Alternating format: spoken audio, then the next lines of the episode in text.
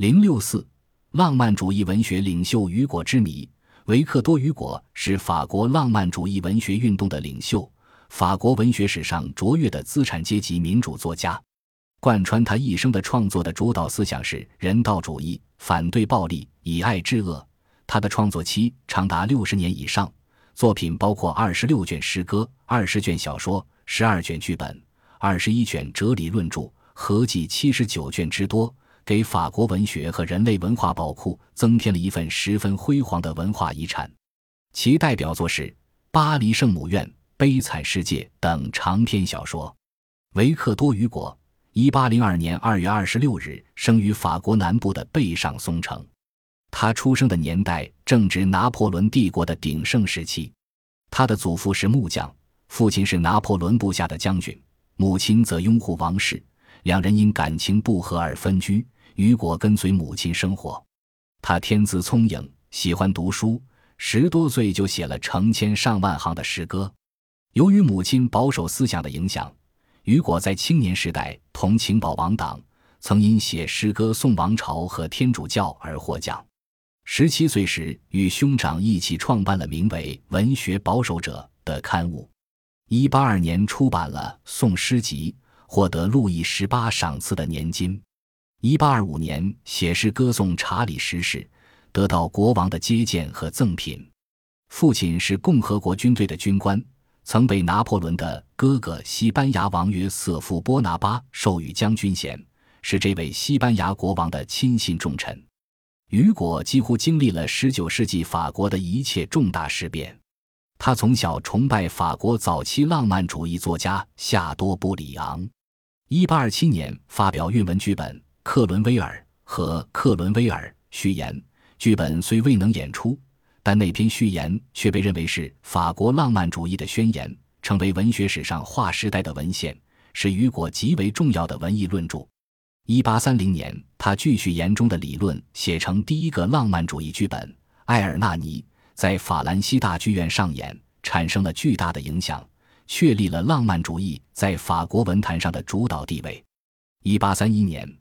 雨果完成了他的第一部大型浪漫主义小说《巴黎圣母院》，他以离奇和对比手法写了一个发生在15世纪法国的故事。愚人节那天，流浪的吉普赛艺人在广场上表演歌舞，有个叫埃斯梅拉达的吉普赛姑娘吸引了来往的行人。她长得美丽动人，舞姿也非常优美。这时，巴黎圣母院的副主教克罗德·弗罗洛一下子对美丽的埃斯梅拉达着了迷。他内心燃烧着情欲之火，疯狂地爱上了她。于是他命令教堂敲钟人，相貌奇丑无比的卡西莫多把艾斯梅拉达抢来。结果，法国国王的弓箭队长法比救下了埃斯梅拉达，抓住了卡西莫多。他把敲钟人带到广场上鞭笞。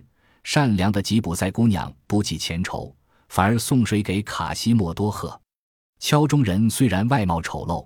内心却纯洁高尚，他非常感激埃斯梅拉达，也爱上了她。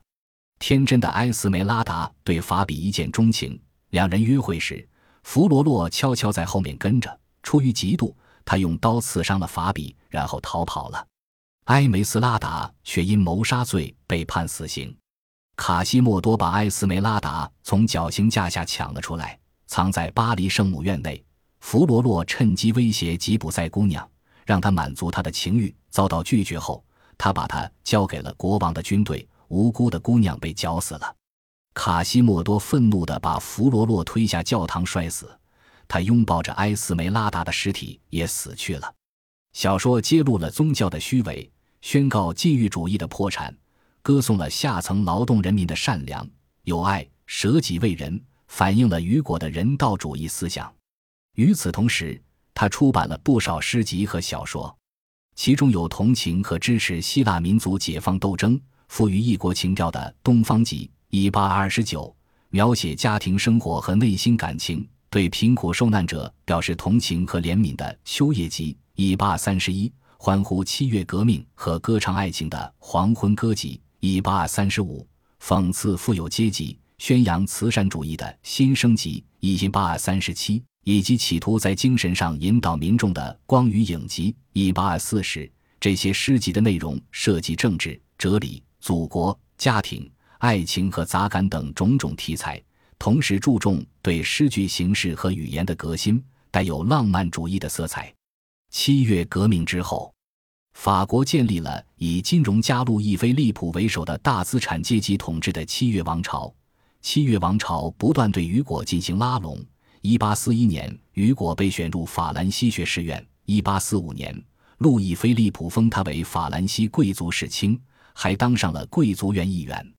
雨果创作中的斗争热情减弱了。一八四三年，他写了一个神秘主义剧本《卫戍官》，上演时被观众喝倒彩，遭到了失败。雨果为此沉默了将近十年，没有写作。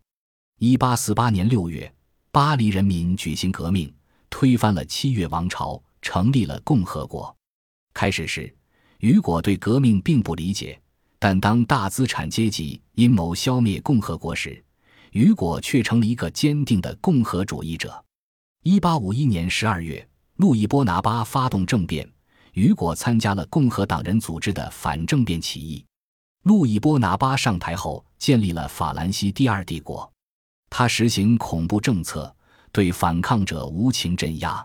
由于雨果始终在君主立宪制度与共和政体之间摇摆不定，所以也遭到迫害，被迫化妆成一个牌子工人，逃到了比利时。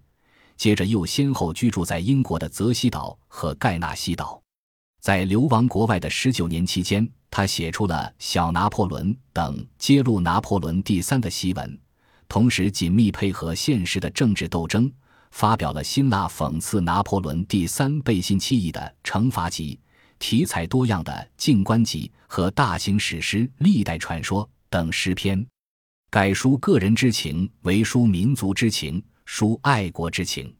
流亡期间，他还完成了他的杰作《悲惨世界》，他以卓越的艺术魅力展示了资本主义社会奴役劳动人民。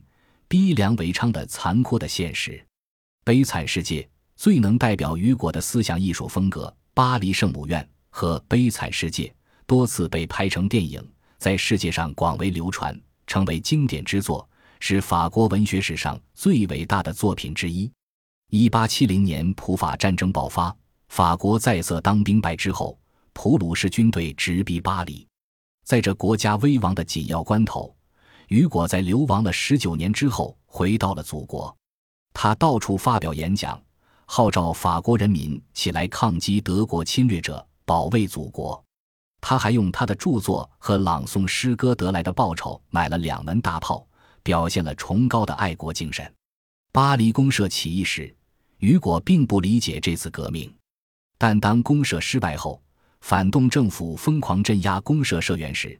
雨果又愤怒谴责反动派的受刑，他呼吁赦免全部公社社员，并在报纸上宣布将自己在比利时首都布鲁塞尔的住宅提供给流亡的社员做避难所。为此，他的家遭到反动暴徒的袭击，他自己险些丧命，但他仍然坚持自己的立场。法国的巴黎圣母院在雨果的小说中被称为“石头的交响乐”。雨果在晚年仍坚持创作。